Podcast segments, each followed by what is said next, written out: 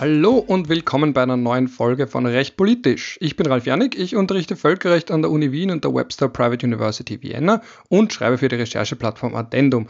Und für alle, die es noch nicht wissen, in diesem Podcast geht es um Außenpolitik, aktuelle Themen der zwischenstaatlichen Beziehungen, manchmal aber eher selten um innenpolitische Themen und was ich ganz allgemein versuche, ist, dass ich aktuelle außenpolitische Entwicklungen in einen breiteren historischen, aber eben auch völkerrechtlichen und natürlich auch politischen Kontext zu setzen. Und heute geht es um Russland, die russische Außenpolitik. Das ist also zwei, Teil 2 meines Gesprächs mit Professor Mangot von der Uni Innsbruck, einem ausgewiesenen Russland-Experten. Wir haben beim letzten Mal ein wenig gesprochen über die Verfassungsänderungen in Russland und den Ausblick, also die Möglichkeit, ob Putin bis 2036 im Amt bleibt oder ob er sich primär mehr Zeit verschafft hat, um in Ruhe einen Aufbau, einen Nachfolger aufzubauen und vielleicht auch dann irgendwann in den Politruhestand zu gehen. Man weiß es nicht. Und heute wollen wir uns ein wenig ansehen, was die außenpolitischen Auswirkungen sind, wenn jemand wie Wladimir Putin, der schon so lange in der hohen Politik, der Weltpolitik mitmischt, noch länger im Amt bleibt, was das auch bedeutet für die strategische, langfristige Ausrichtung Russlands und natürlich auch dann im Detail für die Beziehungen zwischen Russland und der Europäischen Union, Stichwort Sanktionen, Stichwort Ukraine, Ostukraine und Krim, Stichwort Nord Stream 2. Und dann auf einer weiteren Ebene, also einer weitergelagerten Ebene, schauen wir uns auch ein wenig an die Beziehungen zwischen den USA und Russland. Also ein wenig werde ich da auch wieder Bezug nehmen auf das Buch von John Bolton, durch das ich mich gerade quäle, weil auch da ist der ein oder andere Hinweis oder Verweis auf die Beziehungen zwischen Russland und den USA und zwischen Trump und Putin. In diesem Sinne möchte ich auch schon meinen Anfangsmonolog beenden, spiele jetzt das Gespräch ab und wünsche euch dabei viel Spaß und hoffe, dass es auch entsprechend interessant für euch ist. Ja, schönen guten Tag, Herr Professor Mangott. Ich freue mich, dass Sie auch ein zweites Mal gefunden haben, um mit mir ein wenig über Russland zu sprechen und eben den zweiten Teil zu Russland besprechen, nämlich die außenpolitischen Aspekte. Also wenn wir uns jetzt darauf einstellen können, dass Russland noch eine Zeit lang weiterhin von Wladimir Putin regiert wird, dann hat das natürlich auch Auswirkungen auf die Strategie und Auswirkungen darauf, wie langfristig Russland jetzt plant und was Russland langfristig will. Und zum Einstieg würde ich Sie ganz gern fragen, wie sehen Sie das Verhältnis zwischen Russland und der Europäischen Union im Allgemeinen und dann bezogen auf Ukraine und Nord Stream 2 im Besonderen? Aber mal ganz allgemein, wie, wie ist dieses Verhältnis ungefähr ausgestaltet? Ja, das da, weil das war ja schon mal besser, aber könnte es auch besser werden wieder?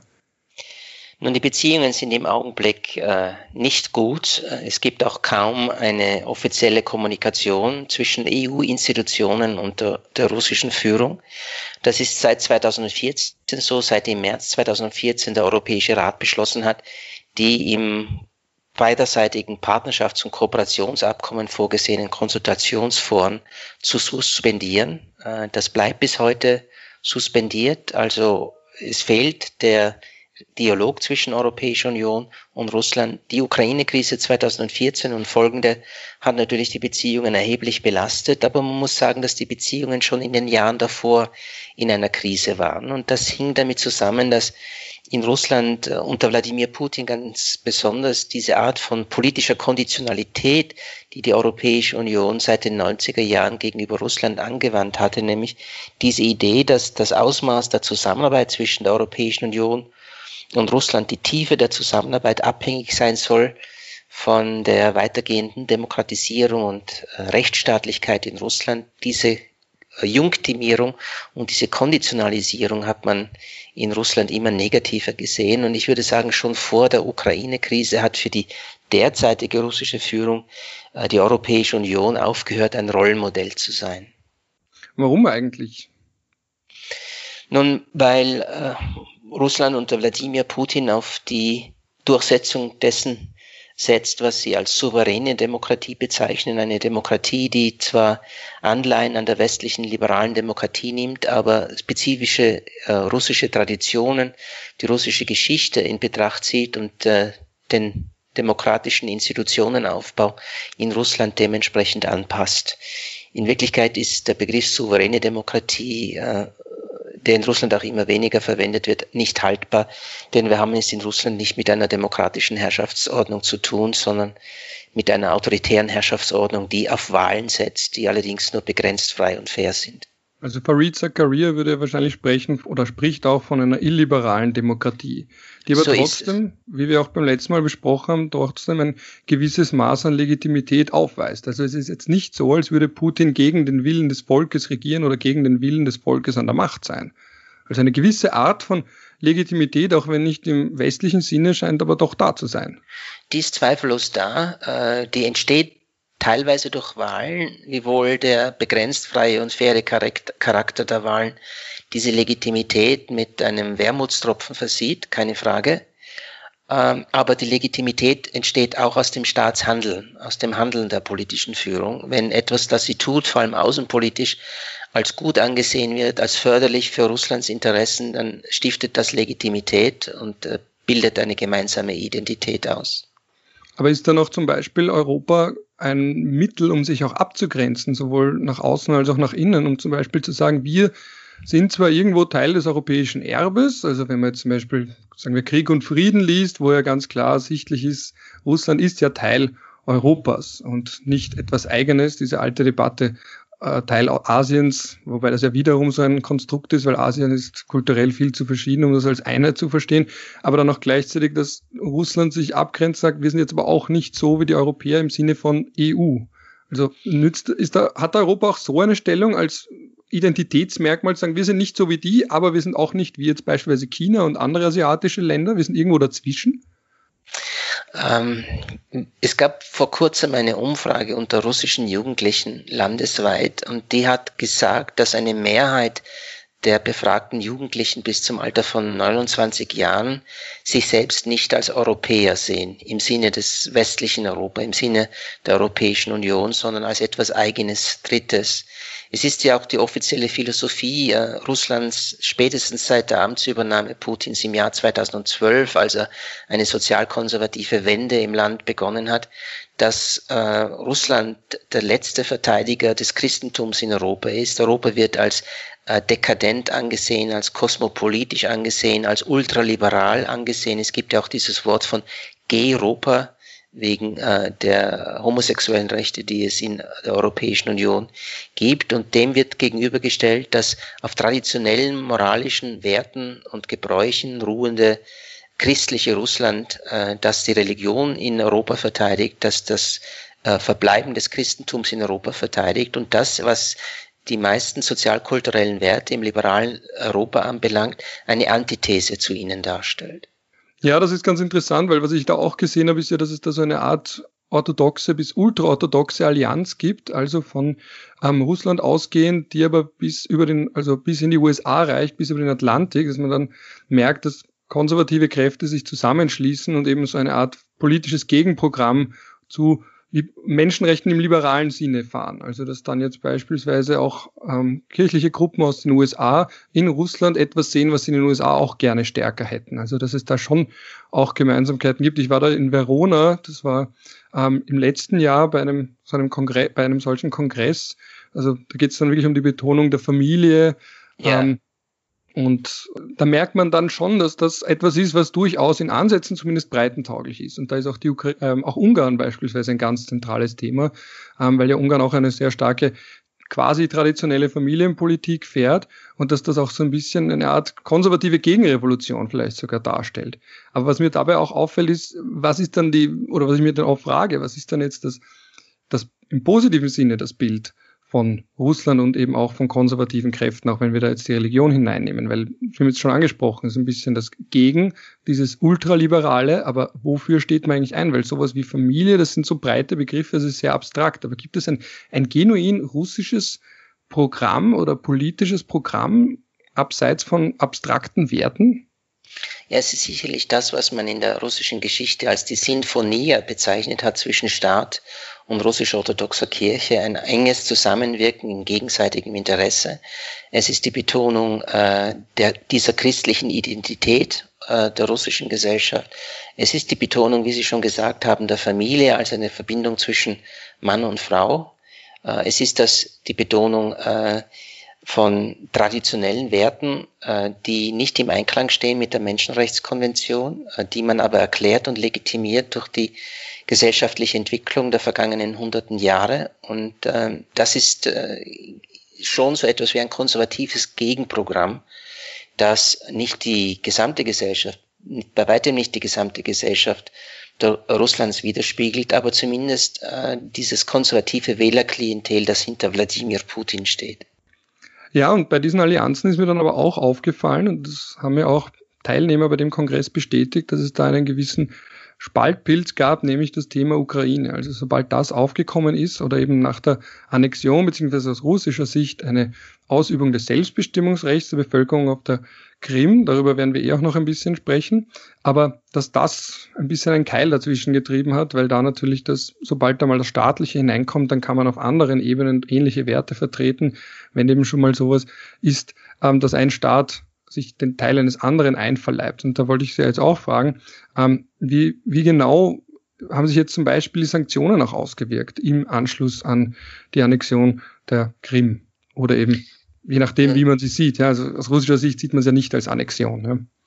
Nun, die äh, ursprüngliche Besetzung der Halbinsel Krim durch russische Truppen, die schon am 22. Februar begonnen hat, hat zur ersten Stufe der Sanktionen der Europäischen Union gegenüber Russland geführt, nämlich eben dem Aussetzen des Dialogs zwischen den Institutionen der Europäischen Union und Russland, dem Ende der Verhandlungen über eine Visaliberalisierung, dem Ende der Verhandlungen über einen Beitritt Russlands zur OECD, einem Ende der Verhandlungen über ein neues Grundlagenabkommen zwischen der Europäischen Union und äh, Russland. In einer zweiten Stufe hat die Europäische Union Blacklisting vorgenommen, das heißt Unternehmen und Personen auf Listen gesetzt, deren Einreise in die Europäische Union fortan eben verboten war und die Konten äh, solcher Personen oder Unternehmen in der Europäischen Union eingefroren hat. Aber das, was wir als Sanktionen vor allem politisch diskutieren, ist die dritte Stufe der Sanktionen der Europäischen Union, nämlich die Wirtschafts- und Finanzsanktionen, die im Juli 2014 verhängt wurden. Äh, die Union spricht ja nicht von Sanktionen, sondern sogenannten restriktiven Maßnahmen. Und das betraf vor allem vier Sektoren. Zum einen gibt es äh, eben ein Waffenembargo gegenüber Russland. Dann gibt es ein spezielles Überprüfungsverfahren für den Export von Dual-Use-Gütern also Gütern, die sowohl zivil als auch militärisch verwendet werden können. Es gibt, und das ist signifikant, äh, einen äußerst beschränkten Zugang russischer Staatsbanken zum europäischen Kapitalmarkt. Es gilt auch für russische Staatsunternehmen. Und es gibt ein Verbot der, des Exports von Ölfördertechnologie für neue Ölförderprojekte in Russland, also Projekte in der Arktis, in, in der Tiefsee oder bei der Schieferölbohrung im nordwestlichen Sibirien. Das sind die Sanktionen. Und von Sanktionen erwarten wir ja in der internationalen Politik first and foremost äh, eine, eine Änderung des Verhaltens des mit Sanktionen belegten Akteurs, also einen Behavioral Change. Und die Frage ist, gab es nach Verhängung dieser Sanktionen, die ja anfangs synchronisiert waren mit den Sanktionen der Vereinigten Staaten, nicht mehr, aber damals schon, gibt es aufgrund dieser Sanktionen eine Verhaltensänderung Russlands in der Ukraine? Und meine Antwort darauf ist klar nein. Ähm, Russland hat sogar erstmals offizielle Truppen äh, in der Ostukraine eingesetzt, nachdem diese dritte Stufe der Sanktionen im Juli 2014 verhängt war, um die Rebellen oder Separatisten oder wie immer wie sie, wir sie nennen mögen, äh, vor einer Niederlage standen und um diese Separatisten militärisch zu retten. Also Russland hat sich durch diese Sanktionen in seiner Ukraine-Politik nicht äh, beeinflussen lassen. Also so etwas wie eine Verhaltensänderung sehe ich nicht. Das sieht der Europäische Auswärtige Dienst anders. Äh, Im Europäischen Auswärtigen Dienst, der naturgemäß eine positive Interpretation der EU-Sanktionen vornehmen muss, per Definition äh, sagt man, die Sanktionen hätten dazu geführt, dass Russland seine Aggression in der Ukraine nicht ausgeweitet hätte also ein größerer territorialer Zugriff Russlands auf Provinzen der Ukraine sei verhindert worden. Nun erst einmal, erstmals gibt's, äh, zum ersten gibt es dafür keinen Beleg. Ja, das kann nicht bewiesen werden. Das ist nur eine Vermutung, äh, die hier im Europäischen Auswärtigen Dienst geäußert wird. Und zweitens äh, bin ich der Ansicht, dass Russland seine äh, expansivere Ukraine-Politik längst vor dieser dritten Stufe der Sanktionen aufgegeben hat, als bemerkt wurde, dass der Zuspruch zu einer separatistischen, äh, pro-russischen äh, Aktion in den meisten auch Ost- und Süd- äh, äh, ukrainischen Provinzen sehr, sehr gering war. Es blieb also letztlich dieser Aufstand, wenn man ihn so bezeichnen möchte, Aufstand mit russischer Hilfe auf Donetsk und Lugansk beschränkt. Mir ist ja auch ganz allgemein aufgefallen, dass Sanktionen, also zumindest wenn man sich den Stand der Literatur ansieht, sehr oft nicht den erwünschten Effekt bringen. Also dass man sich zwar damit eine Verhaltensänderung, wie Sie sagen, erhofft, aber dass üblicherweise zumindest dann, wenn es um vitale Interessen geht, Sanktionen zwar natürlich ein symbolisches Mittel sind, auch ein Mittel, um zu zeigen, man tut etwas, man nimmt es nicht hin, wenn jetzt beispielsweise in der Ukraine Teile des Staatsgebiets annektiert werden, aber dass trotzdem, wenn Staaten der Meinung sind, dass ihre unmittelbaren Sicherheitsinteressen gefährdet sind, sich da jetzt nicht in ihrem Verhalten ändern werden. Ja, und auch wie Sie ja sagen, das sind ja dann auch gezielte Sanktionen auch gegen Einzelpersonen, weil diese Lehre hat man ja auch gezogen aus den 90er Jahren und Irak, dass man sagt, man kann da jetzt nicht das ganze Volk bestrafen für etwas, was die Führerschaft tut, sondern man muss da auch gezielt gegen Einzelpersonen oder Unternehmen gehen. Aber das macht dann natürlich auch gleichzeitig ein bisschen zynisch, weil man sich fragt, naja, was kann man denn dann tun eigentlich? Oder was sollte die richtige Reaktion sein? Oder sind wir jetzt sogar, es gibt ja dann auch teilweise Kräfte, also ich erinnere mich auch der FPÖ ja immer wieder getrommelt, die Sanktionen überhaupt zur Gänze abzuschaffen. Also was macht man da jetzt, wenn sie nicht die Wirkung erzielen, aber gleichzeitig, wenn man sie zurücknimmt, dann natürlich der Protest wäre, naja, greift er jetzt die Jelineksche normative Kraft des Faktischen? Müssen wir uns jetzt damit abfinden, dass die Ukraine einen Teil ihres Staatsgebiets verloren hat und jetzt ist so viel Zeit vergangen, quasi schwamm drüber?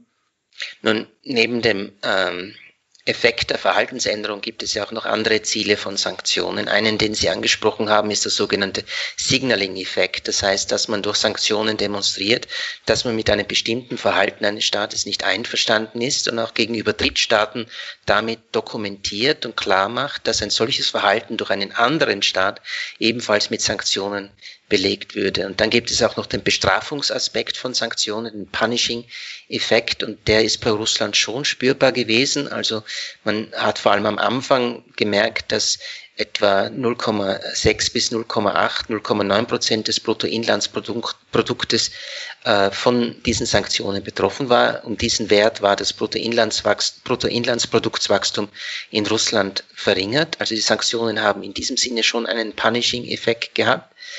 Äh, und dann gibt's noch den sogenannten Constraining-Effekt bei Sanktionen, nämlich dass man versucht durch Sanktionen die äh, technischen Fähigkeiten und die finanziellen Fähigkeiten eines Staates zu verringern, eine aggressive Handlung zu setzen. Und da muss man auch sagen, das hat in Russ auf russischer Seite überhaupt nicht, nicht gewirkt. Also wenn man so will, dann war der Signaling-Effekt und der Punishing-Effekt da, aber das Wünschenswerteste, eine Verhaltensänderung wurde nicht erzielt. Dann stellt sich natürlich die Frage, hätte man dieses Mittel gar nicht ergreifen müssen. Ich denke, es war richtig, diese Sanktionen zu verhängen ähm, als Signaleffekt an Russland, dass man mit dieser Art und Weise des Vorgehens des russischen Staates nicht einverstanden ist.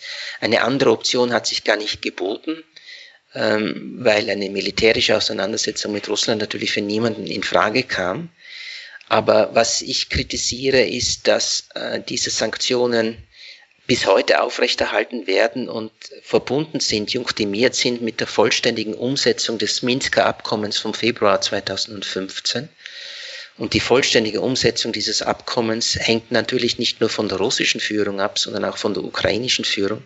Also halte ich es für etwas absurd, diese Junktimierung vorzunehmen. Aber das ist die allgemeine Position der Europäischen Union in dieser Frage. Das wäre eh schon das nächste Stichwort, Minsker Abkommen. Also das ist ja etwas, darüber hat man anfangs sehr viel gesprochen, das ist jetzt thematisch über weite Strecken untergegangen. Und da ist dann meine Folgefrage auch, was tut sich da eigentlich? Weil es ist ja auch in den Medien kaum noch. Ich erinnere mich in der Frühphase, gab es zum Beispiel auf Vice News regelmäßig Berichterstattung. Simon Ostrowski war vor Ort. Man hat sehr viel darüber gesprochen. Und jetzt, wenn man sich die Medien ansieht, wenn man sich die Berichterstattung ansieht, könnte man ja fast glauben, dass in der Ostukraine gar nichts mehr passiert. Und auch Stichwort Minsker Abkommen, das sind Themen, die jetzt eigentlich außenpolitisch, meine Wahrnehmung zumindest, nicht mehr vorkommen. Ja, es gibt schon so eine gewisse Ukraine-Müdigkeit äh, bei Regierungen selbst, aber natürlich auch bei Medien der Neuigkeitswert ist nicht mehr hoch, äh, über die einzelnen Scharmützel zu berichten, die es ständig gibt an der Kontrolllinie zwischen den Regierungstruppen und den separatistischen Kräften, äh, macht auch, äh, macht sich auch nicht bezahlt für Medien, weil was man schon sagen kann, dieser Konflikt ist von einem High-Intensity-Konflikt durch das Minsker Abkommen zu einem Low-Intensity-Konflikt geworden. Das heißt, es gibt zwar keinen dauerhaften Waffenstillstand zwischen beiden Seiten, aber die, das Ausmaß der Gewalthandlungen wurde doch weitgehend reduziert. Es gibt immer noch Tote äh, auf beiden Seiten, aber wir haben nicht mehr die offene militärische Auseinandersetzung wie 2014, 2015. Und dann wird so ein, so ein Konflikt relativ rasch uninteressant für, für die Medien. Und das Minsker Abkommen? Das Minsker Abkommen in seinem politischen Teil verlangt von der Ukraine einige gesetzliche Änderungen, und zwar ganz beträchtliche eigentlich, nämlich eine Änderung der Verfassung der Ukraine äh, in, äh, im Hinblick auf eine stärkere Dezentralisierung der Macht im Land, äh, die Verabschiedung eines Amnestiegesetzes für die Kämpfer auf der separatistischen Seite und, äh, was wichtig ist, äh, ein Gesetz, das diesen beiden besetzten Gebieten der Regionen Donetsk und Lugansk einen dauerhaften Autonomiestatus gibt.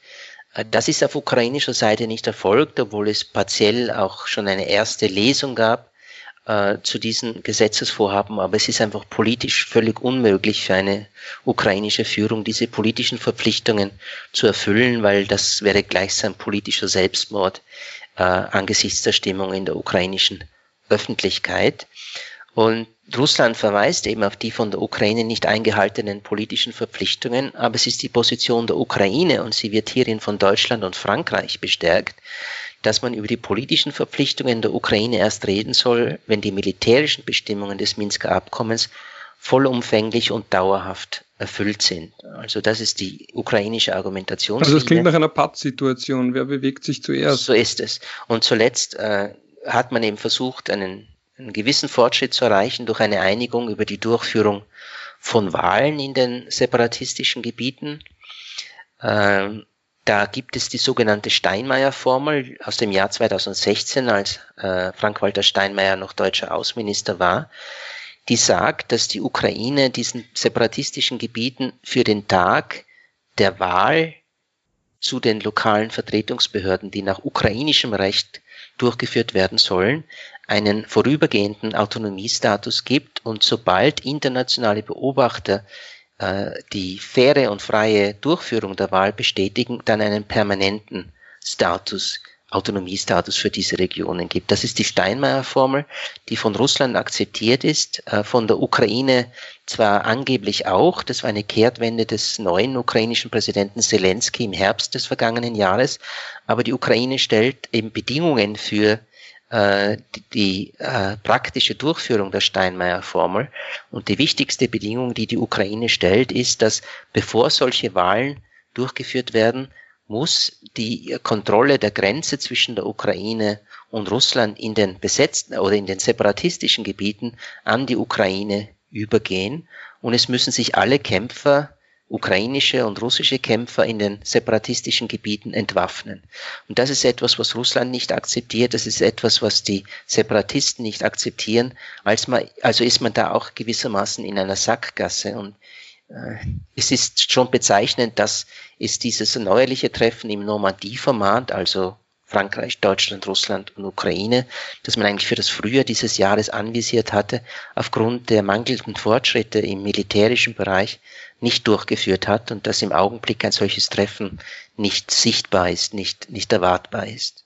Aber welche Rolle spielt denn dann, zum Beispiel auch das Selbstbestimmungsrecht? Weil ich habe es vorhin schon angeschnitten, das war ein ganz zentrales Argument auch auf Seiten Russlands bei der Krim, dass man sagt, dass sie halt eigentlich, also so hat man es ja auch geframed, das wäre eine Ausübung des Selbstbestimmungsrechts der Völker, dass jetzt die Bevölkerung auf der Krim aus freien Stücken sich Russland anschließt, weil man ja nicht mehr Teil der jetzt anders regierten Ukraine eben mit einer neuen Regierung in, in Kiew sein möchte. Das ist ja da das Framing. Und jetzt frage ich mich, welches welche Rolle spielt das Selbstbestimmungsrecht? Das ist ja so ein, so ein großes Wort. Ja. Also ich glaube, der, der Außenminister von Woodrow Wilson hat damals schon gesagt, das ist ein dynamitgeladenes Konzept. Aber welches, welche Rolle spielt denn das jetzt auch da in der Ostukraine? Also sagt dann Russland auch ganz klar, dass man, bei Huntington liest man ja auch in Clash of Cultures, dass die Ukraine so gespalten sei. Das ist dann oft so ein leicht vereinfachendes Bild, dass man sagt, es gibt die pro-russische Bevölkerung und es gibt die pro-europäische Bevölkerung. Aber welche Rolle spielt das dann in der Rhetorik Russlands? Argumentiert man da mit dem Selbstbestimmungsrecht und wenn ja, mit welcher Art von Selbstbestimmung? Für die Ostukraine nicht. Also hier ist das Argument des Selbstbestimmungsrechts der Völker kein, äh, kein vorgebrachtes Argument von russischer Seite, sowohl, äh, sehr wohl aber für die Krim. Damals äh, argumentierte man, und das tut man bis heute, dass eben die Bevölkerung der Halbinsel Krim und der Stadt Sevastopol ein eigenes Volk sei und als solches das Recht habe, äh, sein Schicksal selbst zu bestimmen. Man hat das auch in Verbindung gebracht mit einer sogenannten remedialen Sezession, nämlich dass ein solches Volk wie die Bewohner der Krim das Recht hätten, bei einer anhaltenden systematischen Diskriminierung der Bewohner der Krim durch die Zentralregierung äh, sich von diesem Titularstaat zu lösen. Also die Betonung des Selbstbestimmungsrechts in Verbindung mit der Bekräftigung der remedialen Sezession war eigentlich der Kern der russischen Argumentation, äh, vor allem der russischen Völkerrechtler in der Argumentation, warum die äh, Annexion der Krim völkerrechtskonform gewesen sein soll. Weil was mir damals eben so stark aufgefallen ist, ist einerseits, dass viele russische Völkerrechtler sich gar nicht aktiv am Diskurs beteiligt haben, zumindest am englischsprachigen Diskurs nicht, also jetzt beispielsweise mit Blog-Einträgen oder auf Konferenzen, sondern einen relativ isolierten Diskurs untereinander führen. Also da gab es nur einige wenige, die sich da wirklich auf Englisch an ein internationales Publikum gewendet haben. Und was mir natürlich da jetzt auch auffällt, reflexartig ist der starke Kontrast zum Kosovo, weil da wird man, da ist man ja mit Serbien oder mit der serbischen Regierung auf einer Linie und das ist ja auch ein Grund, warum das Kosovo oder der Kosovo nicht in die UNO beitreten kann, weil man da wiederum die territoriale Integrität Serbiens betont. Also ganz ja, konsistent ist das nicht. Sicher nicht, aber auch umgekehrt nicht. Also jene, die das Kosovo anerkannt haben und äh, die Vereinigung der Krim mit Russland äh, ablehnen und kritisieren, das ist auch nicht wirklich konsistent. Aber äh, Russland macht im Hinblick auf den Kosovo einen entscheidenden Unterschied, während man die Bevölkerung der Krim als als ein eigenes Volk ansieht, das eng verwandt sei, historisch, äh, moralisch, sprachlich, religiös mit dem russischen Mutterland, anerkennen die Russen die Kosovo-Albaner nicht als eigenes Volk. Hier ist immer die Argumentation, die Tatsache, dass die Kosovo-Albaner bis 1989 einen, einen Autonomiestatus hatten innerhalb Jugoslawiens, das begründe eben noch kein Selbstbestimmungsrecht, weil dadurch wäre kein Volk generiert worden. Und Russland argumentiert, wie gesagt, bis heute, die Kosovo-Albaner sind kein eigenes Volk, also haben sie auch kein Recht auf die Selbstbestimmung der Völker.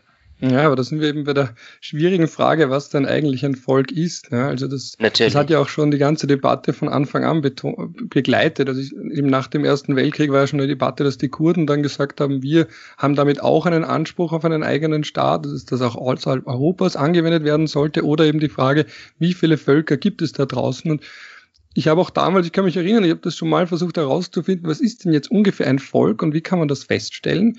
Und was am Ende eigentlich bleibt, ist, dass man sich immer dann darauf konzentrieren kann, nur wie sieht die betroffene Gruppe sich selbst und dass das einfach ein self-designated Status ist. Und wenn die Kosovo-Albaner der Meinung sind, ein eigenes Volk zu sein, dann gibt es da nicht viel, was man argumentieren könnte. Aber das sind ja Debatten, ich meine, dieselbe hatten wir beim Nahostkonflikt auch. Gibt es das berühmte Zitat von Golda Meir, there's no such thing. Also, ich weiß nicht, ob sie es genau in der Form gesagt hat, aber die eben auch gesagt, es gibt kein Palästinenservolk. Das sind eigentlich Jordanier, das sind eigentlich Araber, die halt dort gewohnt haben. Aber irgendwann ist ja dieser Punkt erreicht, wo ein Volk sich doch selbst als ein solches versteht. Und dann ist natürlich schwierig von außen zu sagen, ob sie eins sind oder nicht. Aber die Argumentationslinie ist dann insofern interessant, weil, weil man sich ja dann auch oft fragt und vor allem dann, wenn man den Diskurs nicht so gut mitbekommt, weil er eben nicht geführt wird mit nicht russischsprachigen Völkerrechtlern wie meiner einer oder eben auch gar nicht versucht, ein englischsprachiges Publikum zu adressieren, wie man da argumentiert, weil eben gleichzeitig dann diese Inkonsistenzen da sind. Und dagegen, das Gegenargument da wiederum wäre ja dann zu sagen, gut, aber dafür gab es in der auf der Krim keinen Krieg und es war zu dem Zeitpunkt auch nicht klar, dass selbst wenn eine Remedial Secession, die im Völkerrecht eigentlich nicht anerkannt ist, die stützt sich auf, so eine, auf ein Rechtsgutachten vom kanadischen Höchstgericht zu Quebec und eben auf, auf einem Passus aus der Friendly Relations Declaration. Das ist ganz interessant, weil da steht drin dieser Punkt mit, aber nur Völker also nur Staaten, wo die Regierung das Volk in seiner Gesamtheit repräsentiert. Und dass man dann argumentiert, wenn das nicht der Fall ist, also beispielsweise ein Minderheitenregime, das war eben explizit bezogen auf Südafrika und Südrhodesien damals, aber dann, dass solche nicht den Anspruch hätten auf Wahrung ihrer territorialen Integrität.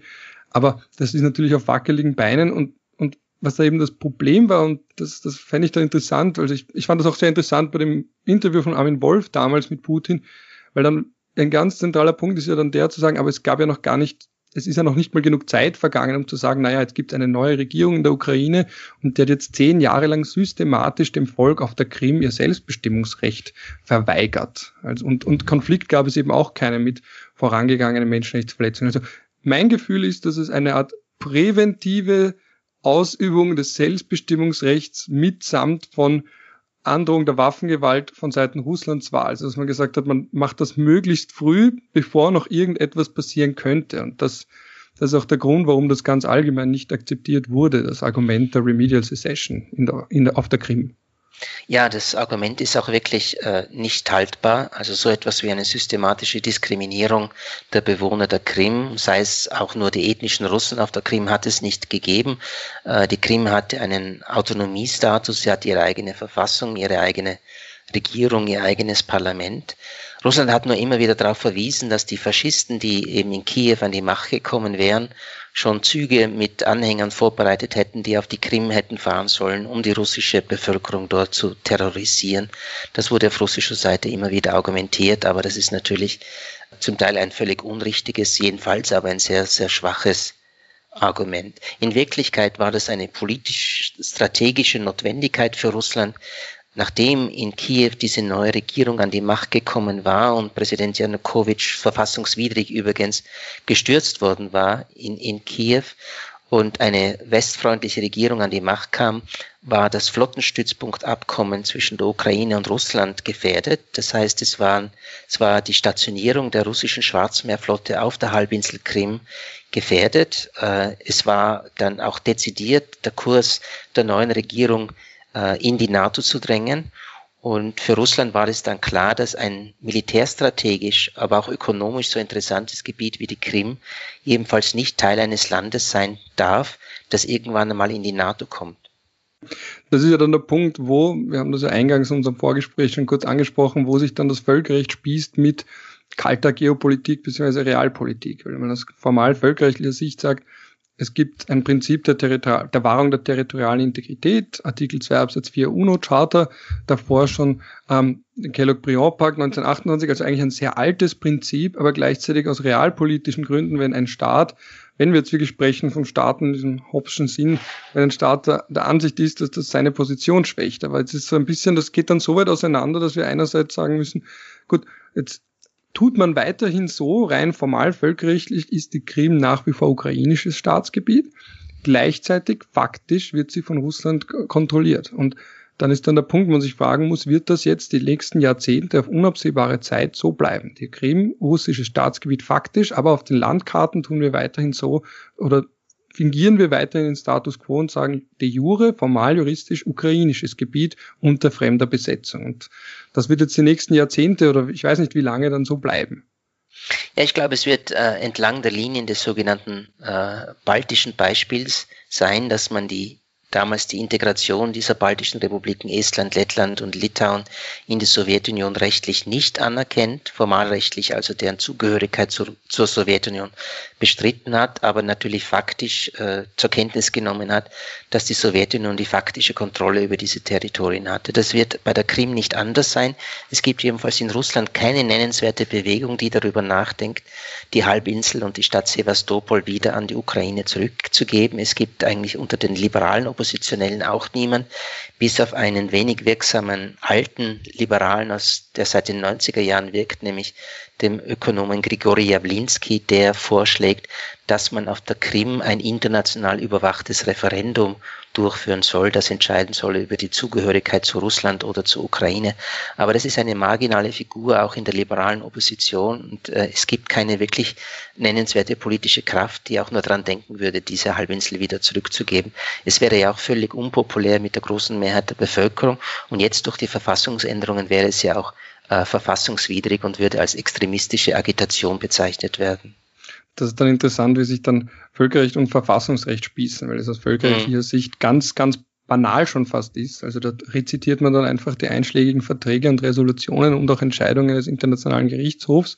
Die Sache ist relativ klar und gleichzeitig aber auch gerade starke Staaten, also mächtigere Staaten wie Russland da natürlich immer betonen, dass den Vorrang der eigenen Verfassung und dass dann auch das Völkerrecht gegebenenfalls dahinter zurücktritt. Das ist ein wieder so ein interessanter Punkt, das kennt man ja auch aus den USA, dass dann immer am letzten, das letzte Wort hat aus Sicht des Völkerrechts das Völkerrecht, aber aus Sicht des Verfassungsrechts das Verfassungsrechts. Und das wird man nie so ganz auflösen können. Ich hätte auch eine Zwischenfrage, weil Sie es vorhin schon mal genannt haben und auch schon in unserer vorigen Folge, diesen Begriff ethnischer Russe. Ja, also das, das ist für mich immer so schwierig. Wer, wer, wer ist denn Russe? Sind das einfach diejenigen, die Russisch sprechen oder wie, wer, wer gehört zu, zur Gruppe der ethnischen Russen? Ja, das ist nicht ganz einfach zu definieren. Es ist äh, im Wesentlichen lässt es sich reduzieren auf eine Selbstidentifikation russischsprachiger Menschen, die im heutigen Russland wohnen und in den angrenzenden Republiken, die die russische Sprache sprechen, die die russische Kultur leben und praktizieren, die sich mit der russischen Geschichte verbunden sind, die eben eine russische Identität haben. Aber das jetzt genetisch zu definieren, wäre wirklich ein schwieriges Unterfangen. Ja, dafür ist ja der Begriff der Ethnie auch möglichst weit, der ja oft auch so eine sprachliche Gruppe auch umfasst. Ähm, da wäre ich da jetzt nur noch als letzten Teil zum Punkt Beziehungen Europa, EU, Russland, wäre jetzt auch, jetzt hat man einerseits also Sanktionen erlassen, eben, da hat das Problem in der Ostukraine, man hat weiterhin die Krim, die Krim-Frage, die ungelöst bleiben wird und dann aber gleichzeitig ist man ja auch auf Russland angewiesen und Russland ist auch auf Europa angewiesen. Also das ist ja das eine Problem bei Sanktionen, das ist, was bespricht man im WTO-Kontext oft als, man muss sich selbst in den Fuß schießen, wenn man jetzt Handelssanktionen erlässt, weil ja die eigene Wirtschaft auch darunter leidet. Und andererseits dann natürlich auch das Problem, man muss da jetzt zusammenarbeiten. Jetzt sind wir bei dem großen Wort Nord Stream 2. Ja, also das zweiten großen Teil, nämlich USA, die dann wiederum sagen, naja, das ist quasi unser gemeinsamer Feind, ja, also wenn, aus der US-Diktion, ich lese eben gerade das Buch von John Bolton, und der dann nicht einsieht, warum man da eigentlich das Land, das da ein, ein alter Rivale ist, ein geopolitischer Rivale, da zusammenarbeitet, beziehungsweise eben mit Nord Stream 2 sogar finanziell stärkt. Und die das überhaupt nicht, partout nicht einsehen. Also man muss da irgendwie zusammenarbeiten und gleichzeitig hat man aber auch ganz gravierende Differenzen. Wie löst man das auf? Nun ja, äh, Nord Stream 2 ist eine wirtschaftliche Frage, eine geschäftliche Frage einerseits äh, und zum anderen eine geopolitische. Äh, für die deutsche und die französische und auch die österreichische äh, Gasindustrie äh, ist es äh, genauso wie für Gazprom vorteilhaft gesehen worden, eine direkte Verbindung zwischen Russland und einem EU-Staat herzustellen, eine Verbindung nicht angewiesen ist auf Transitstaaten, die dann also dem Betreiber der Pipeline auch keine Transitgebühren kostet, aber auch eben verhindert, dass Transitstaaten, um irgendwelche politischen oder wirtschaftlichen oder sonstigen Ziele zu erreichen, den Transit stoppen, den Transit nach Europa stoppen. Also dieser Vorteil eines, eines ungehinderten Transports russischen Erdgases nach Deutschland als einem Verteilzentrum dieses Gases in Zentral- und Westeuropa wurde schon positiv gesehen. Es wurde auch als Gewinn gewinnbringendes Geschäft gesehen. Und dagegen formierte sich sehr rasch dieser Widerstand äh, vor allem Polens und der baltischen Staaten, auch Rumäniens und der Slowakei, äh, die gesagt haben, das schwächt uns, das schwächt unsere Energiesicherheit, weil Russland durch diese neue Kapazität äh, von Nord Stream 2 zusätzliche 55 Milliarden Kubikmeter an Gas können durch diese Leitung transportiert werden. Äh, dass Russland dieses Gas direkt an Westeuropa über diese Gasleitung verkauft und dann nicht mehr angewiesen ist auf die Transitleitungen, die durch die Ukraine und Nachbarstaaten führen. Und dieses Argument, das war zum, ist richtig, es ist äh, aber auch zum Teil vorgeschoben, weil natürlich äh, ist die Ukraine an der Aufrechterhaltung der Einnahmen aus dem Transit russischen Gases interessiert und ein großer Teil äh, der europäischen äh, Bürokratie sieht die Unterstützung der Ukraine als prioritäre Aufgabe der Europäischen Union. Und so sagt man, wenn die Ukraine diese Transiteinnahmen verliert, so zwischen zwei und drei Milliarden Dollar jährlich, dann ist das eine Schwächung der ukrainischen Wirtschaft. Äh, und das ist etwas, was wir nicht anstreben, sondern das genaue Gegenteil. Und deswegen sollten wir Russland nicht helfen, die Ukraine zu umgehen. Und die USA haben sich äh, in dieses äh, Projekt immer stärker eingemischt, äh, je, je schlechter die Beziehungen zwischen den USA und Russland geworden sind, je mehr Sanktionen die amerikanische Seite gegenüber Russland verhängt hat, auch gedrängt und angetrieben durch die Regierungen dieser genannten EU-Staaten. Und heute sind wir in einer Situation, wo sich die Vereinigten Staaten das Recht herausnehmen, tatsächlich über ein Energieprojekt in Europa zu entscheiden, damit eigentlich die Souveränität der Europäischen Union in dieser Frage völlig ignorieren, allen voran die Souveränität Deutschlands äh, in seiner äh, energiewirtschaftlichen Politik. Und das ist äh, zwar nicht neu, aber das ist sicherlich ein, eine schwerwiegende Belastung, oder sollte es zumindest sein, für die Beziehungen zwischen der Europäischen Union und den Vereinigten Staaten. Ja, weil es war ja traditionell immer der gemeinsame Konsens zu sagen, man hat da einen Common Enemy und einen vereinenden Feind. Und das ist ja auch, die Frage, die ich mir dann stelle, was werden da jetzt überhaupt die Alternative zu Nord Stream 2? Mehr Gas aus den USA, mehr Gas aus der Türkei. Ähm, da ist ja auch dann wieder der Disput Zypern, Gasvorkommen, aber was ist denn, gibt, ist das auch wieder so ein Punkt, wo, das haben wir auch letztes Mal schon genannt, dieses große Merkelsche Wort, ist das wieder so ein Punkt, der alternativenlos ist? Ist Nord Stream 2 alternativlos? Nun, äh, die amerikanische Regierung und vor allem der amerikanische Kongress haben sich gegen Nord Stream 2 gewandt, nicht nur, weil sie damit Russland schaden können, sondern es gibt eine klare energiepolitische Abwägung auf amerikanischer Seite. Erstens will man den Anteil äh, russischer russischen Gases am europäischen Gasmarkt reduzieren, um Russland zu schwächen. Und zweitens will man den US-amerikanischen Anteil am europäischen Gasmarkt drastisch nach oben bringen durch die Lieferung von Flüssiggas. Und wenn äh, Nord Stream 2 nicht äh, nicht umgesetzt wird, wenn diese Pipeline nicht in Betrieb gehen wird, dann hat man größere Chancen, US-amerikanisches LNG in Europa zu verkaufen, das nur bedingt preislich kompetitiv ist mit dem russischen Leitungs, Leitungsgas. Ähm, wenn Nord Stream 2 nicht kommt, bleibt immer noch Nord Stream 1, auch mit einer Kapazität von 55 Milliarden Kubikmeter. Aber dann wäre Russland, äh, weil es eben auch bei Turkstream Probleme gibt, vor allem bei der zweiten Leitung Turkstream, angewiesen auf das Transitnetz über Weißrussland und vor allem über die Ukraine äh, mit äh, der Störungsanfälligkeit, die dann bleibt, aufgrund der gespannten Beziehungen zwischen der Ukraine und Russland. Das ist nicht im Sinne europäischer Versorgungssicherheit, aber äh, die Amerikaner äh, interessieren sich für dieses europäische Argument nicht. Ja, weil dann wäre ein anderer Punkt, der dann auch noch da, jetzt sind wir jetzt endgültig bei USA und Russland, der wäre dann auch, diese Beziehungen, die sind ja mittelbar auch, haben die Auswirkungen auf Europa. Und ein Punkt, der da auch immer wieder besprochen wurde, ist jetzt das INF-Abkommen und beziehungsweise allgemein Rüstung. Jetzt ist das Argument von Bolton, wenn wir jetzt schon bei der Abrüstung sind und eben in Bezug auf diese zwei Länder, war dann immer wieder zu sagen, naja, es werden da eigentlich nur zwei gebunden. Es wird, wird China ist komplett außen vor, obwohl das der neue geopolitische Player ist, ähm, Weltmarkt der Realpolitik, wenn man so sagen will. Und andererseits auch, aber dann zu sagen, gut, es ist ja, so eine Abrüstung ist ja nichts per se Schlechtes. Ja. Sind wir da, jetzt ist da meine Frage, kommt man da wieder raus aus diesem Dilemma mit den Abrüstungsverträgen zwischen den USA und Russland, wo es eigentlich schon Fortschritte gab, lange Zeit, jetzt ist es am Stocken und jetzt scheinen die Zeichen überhaupt auf Konfrontationskurs zu stehen. Also die USA werfen ja Russland Vertragsbrüche vor, umgekehrt wirft Russland den USA Vertragsbrüche vor wie ist da die Sicht aus, aus Russland? Also die von den USA ist klar, vertragsbrüchig plus wir werden gebunden, China wird nicht gebunden. Wie ist dann jetzt die von Russland? Nun, Russland hat auch schon 2007 vorgeschlagen, dieses INF-Abkommen zu multilateralisieren, weil Russland natürlich klar ist, dass äh, das eigene Land bestimmte Raketentypen nicht bauen und stationieren darf, die es aber in Indien gibt, die es in Pakistan gibt und die es vor allem in China gibt. Das heißt, es gab schon früher, schon vor 13 Jahren, diesen Versuch der russischen Seite, das zu multilateralisieren, der genauso aussichtslos war als Vorschlag wie der jetzige Vorschlag der Amerikaner, die Chinesen in ein Abrüstungsabkommen einzubinden.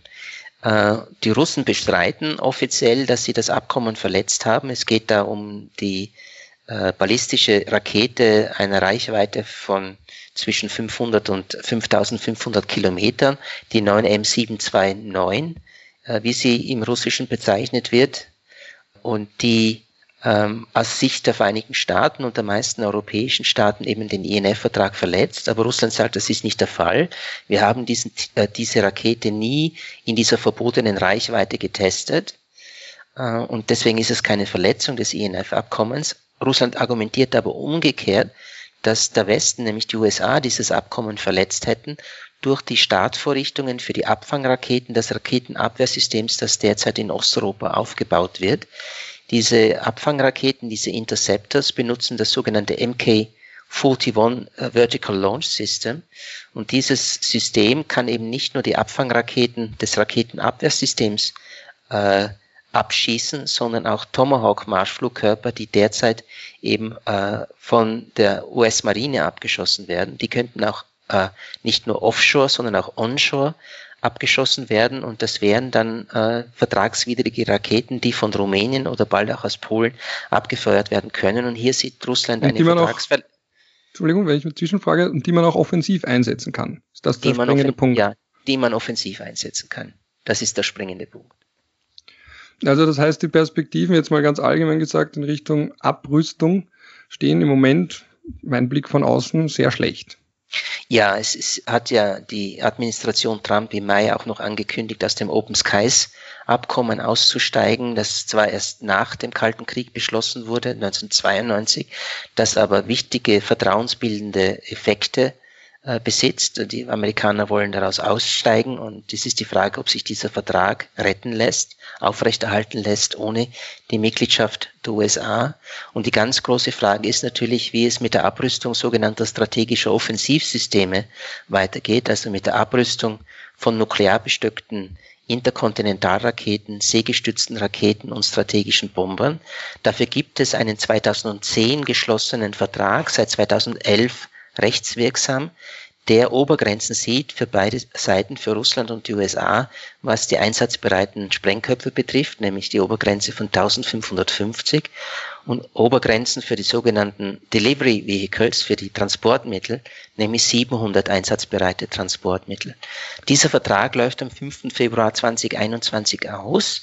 Russland drängt auf eine äh, bedingungslose Verlängerung dieses äh, Abkommens für fünf Jahre. Das sieht der Vertragstext auch vor. Die USA sträuben sich noch sehr stark dagegen. John Bolton, den Sie vorher erwähnt haben, der war natürlich auch ein vehementer Gegner nicht nur des INF-Abkommens, sondern auch von New Start. Und die große Frage ist jetzt, gelingt es, dieses Abkommen noch zu retten? Es gibt ja seit Juni Gespräche zwischen den USA und Russland, die in Wien begonnen haben über Möglichkeiten, den New Start-Vertrag zu retten und ein Folgeabkommen auszuhandeln? Oder wird dieser Vertrag tatsächlich enden im Februar des nächsten Jahres und dann gibt es keinerlei Begrenzung mehr für die strategischen Offensivsysteme äh, beider Staaten und dann wahrscheinlich ein neues nukleares Wettrüsten? Weil da hätte ich noch zwei Folgefragen. Die eine ist mal die, weil anknüpfen an das, was wir in der letzten Folge, bei unserem letzten Gespräch thematisiert haben, dass man zumindest bei Russland das ist einer von den geopolitischen, wenn man es zynisch ausdrücken will, Vorteilen, wenn ein Staat lange dieselbe Staatsspitze hat, eine Person, die man eben assoziiert mit der Staatsführung, dass man zumindest weiß, mit wem man es zu tun hat. Während Jetzt, wenn ich mich versuche hineinzuversetzen, natürlich das, hat das gewisse Grenzen, aber hineinzuversetzen in Wladimir Putin, dann würde ich mir denken, bei den USA kann es alle vier Jahre passieren, dass jemand anders Präsident ist und damit auch eine gänzlich andere außenpolitische Haltung vertritt. Das heißt, man weiß jetzt zum gegenwärtigen Zeitpunkt nicht, wird nochmal, also man kann natürlich mutmaßen, aber wir haben das ja auch gesehen bei der letzten Wahl, das ist immer so eine Sache, wenn man mutmaßt, wer dann doch gewinnt. Aber man weiß jetzt nicht, ob es nochmal für ihre Trump wieder erwarten gibt oder eben Joe Biden, der wiederum eine andere Politik fahren würde. Das ist aber natürlich es auch schwieriger macht, langfristig zusammenzuarbeiten, weil gerade Trump hat ja gezeigt, dass die USA dann einen, einen ganz starken Kurswechsel vornehmen können, zumindest in der Wahrnehmung, wobei dann auch wiederum viele sagen, so stark war der Kurswechsel unter Trump gar nicht, wie er vielleicht rhetorisch versucht hat, es zu verkaufen. Aber das belastet ja dann, das ist ein bisschen das Problem, dass man, dass Demokratien ja oft haben oder und auch Nicht-Demokratien in ihren Beziehungen zu Demokratien, dass man nicht weiß, wie ist die langfristige strategische Ausrichtung. Spielt das eine Rolle jetzt aus Perspektive Russlands, diese Möglichkeit eines oft häufigen Kurs- und Regierungswechsels in den USA, oder war der eh nicht so schlimm? Oder so drastisch? Nun, das spielt sicherlich eine Rolle. Es war immer äh, ein großes Interesse auf Seiten der russischen Führung da, wer nun die Präsidentenwahlen äh, in den USA gewinnt, äh, ob das George Bush war oder Barack Obama oder dann eben Donald Trump, das spielt schon eine Rolle.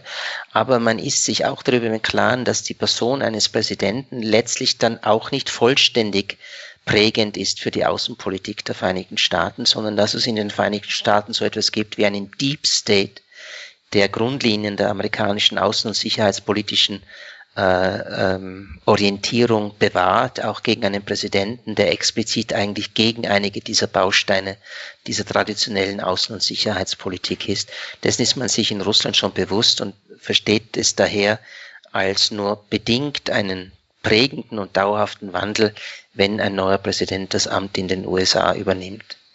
Man erwartet sich von Joseph Biden äh, zwar in der Rüstungskontrolle eine andere Position, als es Donald Trump im Augenblick einnimmt, so dass vielleicht der New Start-Vertrag noch in letzter Minute nach der Angelobung eines neuen Präsidenten im Jänner nächsten Jahres gerettet werden könne, könnte.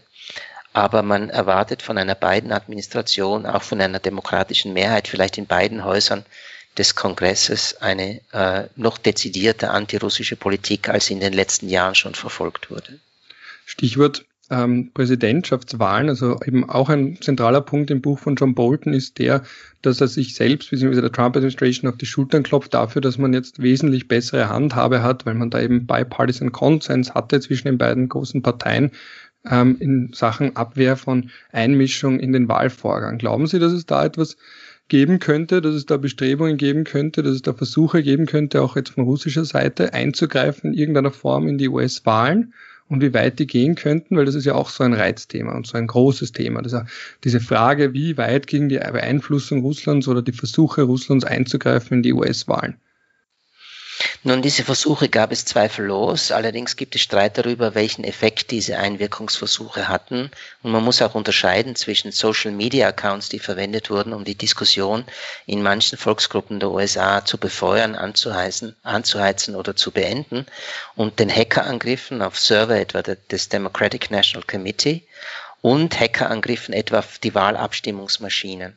Äh, und, und hier haben sich die Dienste der Vereinigten Staaten eben nicht geäußert, ob diese russische Einmischung, die sie in einem ODNI-Report vom Jänner 2017 zwar feststellen und konstatieren, tatsächlich auch wirksam waren äh, bei der Wahlentscheidung in den Vereinigten Staaten. Argumentiert wird nur, dass Russland zu Schaden Hillary Clintons eingegriffen hat und zugunsten Donald Trumps, aber es wird eben nicht argumentiert, dass Donald Trump die Wahlen vielleicht nur deswegen gewonnen hätte, weil er von Russland unterstützt wird. Ich erwarte mir eigentlich für diese Wahlen 2020 äh, keine nennenswerten über die sozialen Medien hinausgehenden Angriffe durch russische staatliche Institutionen auf den amerikanischen Wahlkampf.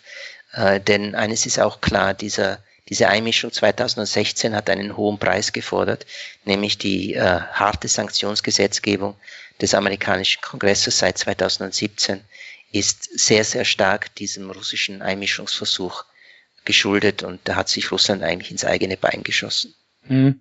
Ja, weil wenn es nach John Bolton geht, der argumentiert zumindest, dass Trump der Wunschkandidat von Putin war und auch weiterhin ist. Also das ist dieses eine Beispiel, das er im Buch beschreibt, wo er dann eben versucht hat, Trump zu briefen ähm, und dann am Ende zu dem Punkt kommt, dass er sagt, er hat richtig Angst, die beiden in einem Raum alleine zu lassen, weil er Angst davor hat, was, was Trump Putin versprechen könnte, ob er sich über den Tisch ziehen lässt, weil einfach Putin der wesentlich erfahrenere Außenpolitiker ist und in seinem Verhalten viel rationaler und kühler agiert als jetzt beispielsweise ein impulsiver Trump. Das ist aber eben so ein Bericht von Ihnen, das liest man eben ganz gerne immer, weil das so ein bisschen das Bild, das man hat, zumindest ein bisschen, also wenn ich ganz kurz mir einen Ausflug erlauben darf zu dem Buch, es ist zwar wenig Neues dabei, aber dadurch, dass er so detailliert beschreibt, seine kurze Zeit in der Trump-Administration, bekommt man so ein bisschen ein Gespür dafür, zumindest wie das aus seiner Wahrnehmung war. Und eben so ein ganz zentraler Punkt ist, dass es Unwohlgefühl, wenn er Trump und Putin in einem Raum alleine lassen würde. Und das,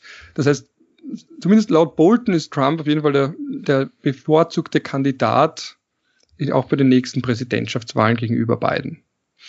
Also die Berichterstattung in Russland über Trump ist genau das Gegenteil. Also es gibt keine positive Berichterstattung mehr über Trump in den russischen Staatsmedien.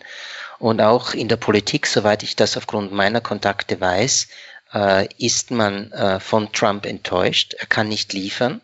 Äh, was sich ja gezeigt hat, dass das, was Trump versprochen hat, nämlich die Verbesserung der Beziehungen zwischen den beiden Staaten, nicht nur nicht eingetreten ist, sondern sich die Beziehungen sogar noch verschlechtert haben. Und das hing eben mit drei Faktoren zusammen aus meiner Sicht.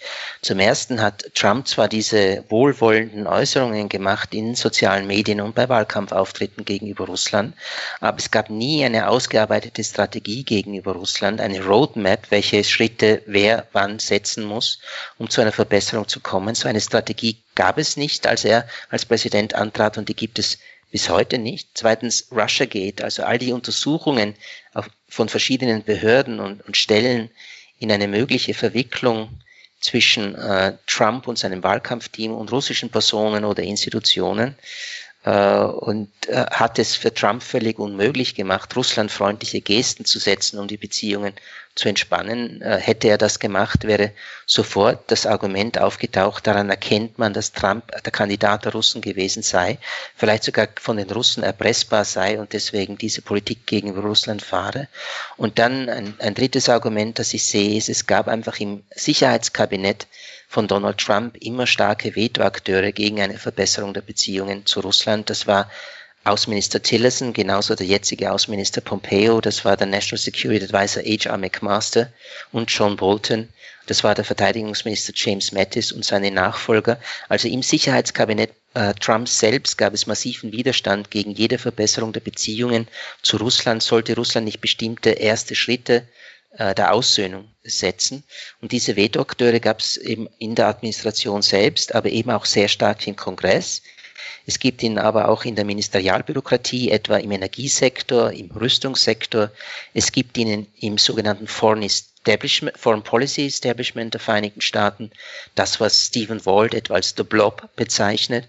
Und es gibt starken Widerstand gegen eine, äh, gut, äh, eine bessere Politik oder ein besseres Verhältnis zwischen den USA und Russland in den großen nationalen Medien von der New York Times bis zum Wall Street Journal. Also es gab eine Reihe und gibt eine Reihe von Vetoakteuren, das was man dann auch als Deep State bezeichnet, die eine solche Kehrtwende verunmöglichen. Und man erwartet nicht, dass Trump in der zweiten Amtszeit in der Lage wäre, das zu überwinden. Und deswegen erwartet man sich von einem Wahlsieg Donald Trumps nichts Positives. Man fürchtet aber bei einem Wahlsieg von Joseph Biden, dass sich das Verhältnis noch weiter verschlechtern würde damit wären wir dann eh schon am Ende, weil jetzt sind wir da wieder, ich versuche da ungefähr bei einer Stunde circa zu bleiben.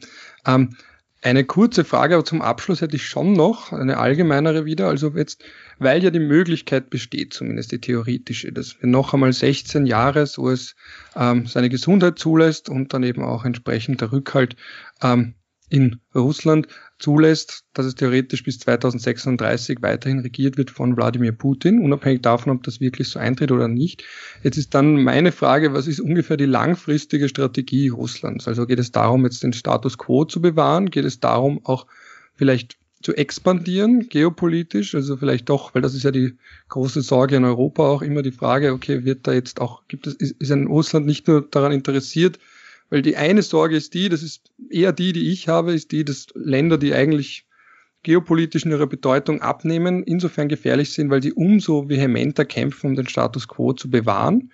Oder ist sogar berechtigt, weil das wird ja auch immer wieder geäußert, dass Russland vielleicht auch Expansionsbestrebungen haben könnte. Und was ist jetzt so ungefähr diese langfristige geopolitische Strategie, die man erwarten kann in den nächsten, sagen wir mal, fünf bis zehn Jahren unter Putin, beziehungsweise jemanden, der zumindest in seinem Sinne agiert? Oder seine Tradition fortsetzt? Nun, es gibt bei der Mehrheit der Russlandforscher und Forscherinnen, vor allem bei den US-amerikanischen, die Ansicht, Russland sei eine Declining Power. Ich würde sie eher wie die Minderheit als Returning Power ansehen, zumindest im militärischen Bereich. Äh, und ich äh, sehe diese Returning Power als eine revisionistische Macht.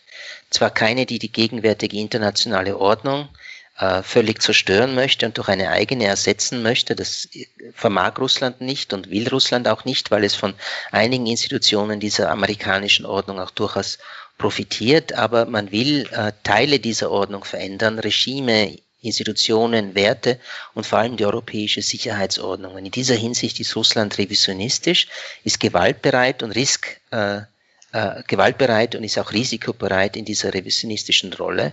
Das bedeutet für mich aber nicht, dass wir eine zweite Krim oder eine zweite Ostukraine irgendwo anders sehen werden, im Baltikum oder in Weißrussland oder in Kasachstan. Das halte ich für sehr, sehr, sehr unwahrscheinlich. Also territoriale Expansion ist für Russland äh, kein prioritäres Ziel mehr. Diese territorialen Expansionen dienten ja auch einem bestimmten Zweck, nämlich des, den westlichen, die Ausbreitung westlicher Institutionen zu stoppen, sowohl im georgischen als auch im ukrainischen Fall. Und wenn die NATO ihre Open-Door-Politik zwar offiziell noch weiter, äh, weiter beibehält, aber faktisch nicht mehr verfolgt, ist das für Russland auch keine Gefahr mehr. Deswegen sehe ich auch keinen territorial expansiven Charakter. Was ich aber schon sehe, ist eine Politik, die eben den eigenen Status als Großmacht reflektiert, äh, eine Politik der Einmischung in Hotspots. Und das sieht man im Augenblick ganz besonders eben im Nahen und Mittleren Osten und in Nordafrika. Hier ist mehr von Russland zu erwarten, äh, trotz seiner derzeit etwas schwierigen wirtschaftlichen und finanziellen Situation. Das ist Teil einer größeren Strategie, im Mittelmeerraum wieder präsent zu werden. Venezuela gehört da auch noch dazu? Äh, nicht wirklich. Also äh, nachdem Rosneft sich aus dem Ölhandel mit äh, Venezuela zurückgezogen hat, Rosneft ist eine staatlich kontrollierte Ölgesellschaft, ist das, was Russland für Venezuela tut, jetzt auch nur, näher, nur noch sehr, sehr wenig. Ja, dann wäre ich mit diesem sehr breiten ähm, Abschluss oder mit diesem sehr breiten Ausblick auch von Ihnen eigentlich an dem Ende angelangt. Ähm, wir könnten jetzt auch noch, glaube ich, traue ich uns beiden zu, stundenlang reden, auch über Syrien nochmal im Detail, ähm, vielleicht sogar noch über Libyen, vielleicht ein anderen Mal. Das würde mich mhm. natürlich sehr freuen. Äh, wir haben jetzt einen sehr breiten Bogen gespannt. Ich bedanke mich ja, einmal ich mehr auch. Mhm. Gerne. für das spannende Gespräch. Und ja, vielleicht auf ein anderen Mal. Ich hoffe auch für die Hörer, dass das so interessant war wie für mich. Und in diesem Sinne meine üblichen Schlussformeln, meine übliche Schlussformel, also je nachdem, zu welcher Tages- und Nachtzeit man das hört, also wenn das in der Früh ist, einen schönen Rest vom Tag oder einen schönen Start in den Tag, wenn es zum Mittag ist, einen schönen Rest vom Tag, wenn das am Abend ist, einen schönen Abend und wenn das ganz spät ist, dann natürlich eine gute Nacht. Auf Wiedersehen, tschüss. Auf Wiedersehen.